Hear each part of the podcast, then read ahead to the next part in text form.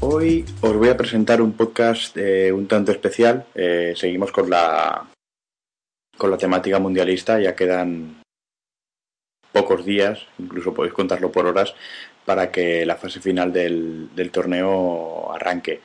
Y bueno, siguiendo con nuestro, nuestros podcasts de pequeñas previas de, de los equipos que se van a presentar en Sudáfrica, eh, hoy quería hacer un podcast un tanto especial. se lo voy a dedicar a la zona de Oceanía, pero con la con la vicisitud de que de que Australia, que geográficamente es Oceanía, pero a ojos de federativos y de la FIFA, desde 2006, desde febrero de 2006, eh, ha pasado a formar parte de la Federación Asiática de Fútbol. Eh, es una decisión que, bueno, si por ejemplo haciendo un paralelismo a nivel de clubs, eh, mucho se ha hablado de que el Celtic o el Glasgow Rangers se pasaron a la Premier para buscar eh, una competición de más nivel. Eh, con Australia puede pasar un poco lo mismo. Mm, es una, una selección que mientras que ha estado encuadrada en, la fase de clasificación de la zona de Oceanía, se ha paseado mm, consiguiendo goleadas históricas y, y bueno, clasificándose casi con la gorra, veía como en, el hasta entonces cruce con la con la Conmebol, pues bueno, pues siempre tenía, aunque los últimos años no, pero siempre tenía las de perder, porque bueno, el nivel de los equipos sudamericanos pues suele suele ser superior al de al de los, los de Oceanía. Eh, junto a Australia, pues bueno, nos encontramos también a Nueva Zelanda, que vuelve a un mundial después de mucho, mucho tiempo. Su única participación data de, del Mundial del 82 con, en España y vuelve a un mundial muchos años después, aprovechando precisamente el, el hecho de que Australia no estuviera. En la zona de Oceanía, en la plaza que da pie, eh, ahora también había una modificación, ya el, el ganador de la, de la Copa de Oceanía no se enfrenta al, al quinto de la Comebol por una plaza en el Mundial, sino que lo hace con un equipo de la, de la Federación Asiática y bueno, pues todo esto unido ha hecho que Nueva Zelanda vuelva a un mundial después de 28 años, que parece que son pocas ediciones, pero la verdad es que seguramente lo celebraron como si ya hubieran ganado la Copa del Mundo. Eh, como veis, voy a hablar solo de dos selecciones, por eso pues será un podcast no tan largo como el que grabé con Ariel. De hecho, hoy estoy solo, no está Rubén conmigo, tampoco está Ariel y bueno, algún invitado que teníamos pendiente, pues eh, lo dejaremos para podcast más, más profundos. Como os contaba, pues eh, se ha clasificado mmm, superando la tercera y cuarta ronda de la, de la zona de, de Asia. Eh, si bien no con mucho brillantez o con muchos goles como hacía antes, eh, sí con cierta comodidad. Eh, apenas habrá perdido dos o tres partidos a lo más y no muchos más empates. El resto lo ha contado con victorias, no muy holgadas, pero eh, con la suficiente, mm, no sé, llamémoslo entre comillas y con respeto, facilidad como para que Pim Verbeek, el seleccionador holandés, eh, australiano, perdón, pueda haber hecho un equipo muy ensamblado ya, porque prácticamente la alineación se la sabían todos de carrerilla, y que, pues bueno, le ha permitido ir, eh, aparte de usar la base que le dejó Gus Hiddink, el, último seleccionado que lo llevó al Mundial en 2006, eh, ha llevado, pues, eh, ha ido introduciendo jugadores nuevos, eh, ha ido haciendo alguna variante, sobre todo gracias a que sus jugadores, muy marcado esto en defensa, son bastante polivalentes. Gracias a esto, pues bueno, Australia... Mmm, suple quizás eh, la carencia de jugadores de altísimo nivel o de estrellas mundiales dentro del Star System con bueno con un equipo que se conoce muy bien y sobre todo que bueno con el paso del tiempo pues ha ido exportando cada vez más jugadores y no es raro ver en, la, en su once tipo eh, varios jugadores que juegan en la Premier League y, y con bueno con un rol bastante importante eh, obviamente el primero que nos tiene que venir a la cabeza una vez escuchado esto es Tim Cahill el centrocampista ofensivo del, del, Everton, un rematador de cabeza excelente, que es el alma de equipo. Pero ojo, porque no, no está solo. Eh, está el veterano Harry Kewell, que pasó una muy larga temporada en, en Inglaterra, ahora está jugando en Turquía, que bueno, es un jugador de una técnica excelente y, a balón parado con la pierna izquierda prácticamente la pone donde quiere, pero ha tenido problemas con las lesiones. Ahora, en, quizás en un torneo no tan exigente como es el turco, en comparación con el inglés, pues eh, bueno. Mm, y también en la recta final de su carrera, pues ya es un jugador que quizás haya perdido la explosividad física, pero el toque, como os contaba, y, sobre todo la, lectura táctica y, la lectura del partido, pues eh, le hace un jugador muy peligroso. Eh, junto a ellos dos, pues está Bresciano, que tiene mucha carrera en el calcio, eh, está Neil, que también ha, después de mucho tiempo en, Inglaterra ha sido a Turquía con, con Kewell, jugadores como Wildshire, que va a ocupar el lateral derecho, el jugador del, del Lokomotiv de Moscú, el portero hacer por supuesto, otro clásico que lo vimos en jugar la final de la Europa League. Entonces estamos hablando de un equipo que eh, está lleno de jugadores de, clase media, mm, esos jugadores que hacen equipo y así pues pues le va, le va a gustar un equipo que como os digo eh, carece de, un jugador desequilibrante a primer nivel, pero que por contra pues es un equipo que ha ganado mucho en trabajo en conjunto. Eh, dentro de los jugadores que están fuera de grandes ligas, pues a mí me gustaría destacar a Kennedy, que apunta a ser delantero titular. Mm, si me permitís la licencia, físicamente me recuerda mucho a Chigrinsky, aunque es un delantero centro, pero tiene, tiene ese, mismo, ese mismo corte, ¿no? El, pelo así largo, barba de un par de días. Y bueno, es el auténtico rematador de, de Australia, porque Australia dentro de, lo que estoy comentando, de que es un equipo que con lo que se conoce podía apostar por, bueno, por una performance más elaborada, pero eh, no se le caen los anillos y tiene que colgar balones al delantero. Y, Kennedy, pues es un delantero alto, espigado, va muy bien de cabeza y está ahí. Si es para cazar para algún gol o si es para hacer alguna dejada, ahí está. Y es un recurso que Australia podría utilizar, el de si ve que un equipo se le encierra mucho o que bueno, que mm, le puede hacer daño por alto, lo va a intentar seguro. Eso dadlo, por hecho. Eh, también me llama mucho la atención, lo comentábamos en la guía que recientemente hemos sacado y que voy a aprovechar para, además de recordaroslo, para agradeceros la acogida que ha tenido y, bueno, no, no, esperábamos tanto, la verdad. Y bueno, os decía que comentábamos en la guía que el caso curioso de Craig Moore, un clásico dentro del fútbol australiano, que desde enero se encuentra sin equipo, pero que ha seguido jugando con la selección. Yo tenía dudas de que, de que al final lo convocaron, lo han convocado y está jugando los partidos de preparación.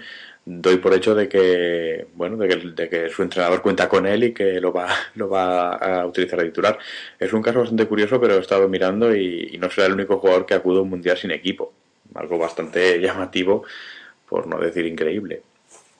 Y bueno, esto es, esto es Australia, un equipo eh, no muy joven, todo hay que decirlo, quizás eh, si les plantean un, un partido de alto ritmo lo pueden pasar un poco mal, pero con las cosas muy claras, con unos mecanismos de juego muy, muy, muy arraigados y que, mm, sobre todo a balón parado o, en segundas jugadas, pueden hacer mucho daño. Habría que tener cuidado con, ese tipo de, jugadas. Eh, Australia está encuadrada en el grupo en el grupo D junto a Ghana y Alemania y Serbia. Mm, posibilidades de pasar a octavos mm, lo tiene complicado, la verdad. Eh, yo sinceramente Serbia la doy como aspirante a revelación, si existe el término. Alemania es candidata al título dentro de su renovación. Y Ghana, bueno, Ghana es un equipo africano que está aprendiendo a ser mucho más táctico y sobre todo mucho más rocoso y creo que van a ser equipos a los que Australia les costaría meter mano. Todo esto dicho a día de hoy, en cuanto empiece a rodar el balón, obviamente todo esto va a desaparecer y, van a imperar otras cosas, los intangibles del fútbol, que sabéis que me gusta, a los que me gusta llamar. Pero bueno, a priori no, no creo que Australia pudiera pasar la primera fase. Y bueno, mm, una vez eh, dejadas cuatro ideas de, de Australia, Pasamos a Nueva Zelanda. Como os decía al principio, casi una auténtica desconocida en las fases finales del Mundial. Tenemos alguna, algún recuerdo reciente de ellos, porque participaron el verano pasado en la Copa Confederaciones, además encuadradas en el grupo de España. su participación en ese torneo, mm, no quiero ser ofensivo tampoco, pero fue un poco triste ya que tan siquiera consiguió un gol. Apenas un empate a cero, que es lo único que le dio un punto, pero es un fútbol que está ahora mismo años luz de lo que es una fase final del Mundial. Eh, pero bueno, se encuentra con lo que también comentamos al principio, la salida de Australia de la Federación de Oceanía, mm, el cambio de cruce por eh, de, Comebol por, por zona de Asia y, mm, la, y todo esto pues se conjuga en la vuelta de Nueva Zelanda un mundial. Eh, destacable también es eh, que bueno que en su repesca jugó contra Bahrein y la verdad es que fue un partido que se decidió, creo recordar, hubo un doble empate y se decidió por la diferencia de goles. Nueva Zelanda empató a uno en Bahrein y Bahrein fue incapaz de, de marcar un solo gol en, la vuelta. Mm, de esta, de esta eliminatoria sale un nombre propio importante que es la del portero que bueno tuvo una actuación soberbia y debería debería apuntar a, ser uno de los a, Pastón a ser uno de los o Paston perdonad pero no, no tengo, lo estoy mirando en, otra, en una web que no respeta los acentos y lo llamaremos Paston. Eh, marcó, bueno, marcó, marcó la diferencia por haber parado el penalti, por haber sacado varias manos increíbles y bueno, pues es lo clásico, ¿no? Cuando un equipo ve que, que aún sus fallos mm, siempre hay detrás que los que los corrige, pues siempre le da ese plus de moral para, sacar el partido adelante, dentro de que, bueno, Bahrein tampoco es que sea una superpotencia, pero ahí está, le, complicó mucho la vida a Nueva Zelanda. Eh, con Nueva Zelanda yo mm, tengo una duda, y Rubén en la guía lo ha reflejado muy bien, y es que ellos de por sí optan por un sistema muy ofensivo para lo que es un equipo, un equipo, una selección nacional, que es un 3-4-3 eh, apuestan, imagino que por un centro del campo, que es donde más jugadores tienen de cierto nivel dentro de lo que es Nueva Zelanda. Para, bueno, pues Polo en el centro del campo tiene más posibilidades de tener la pelota en sus límites y, de generar juego.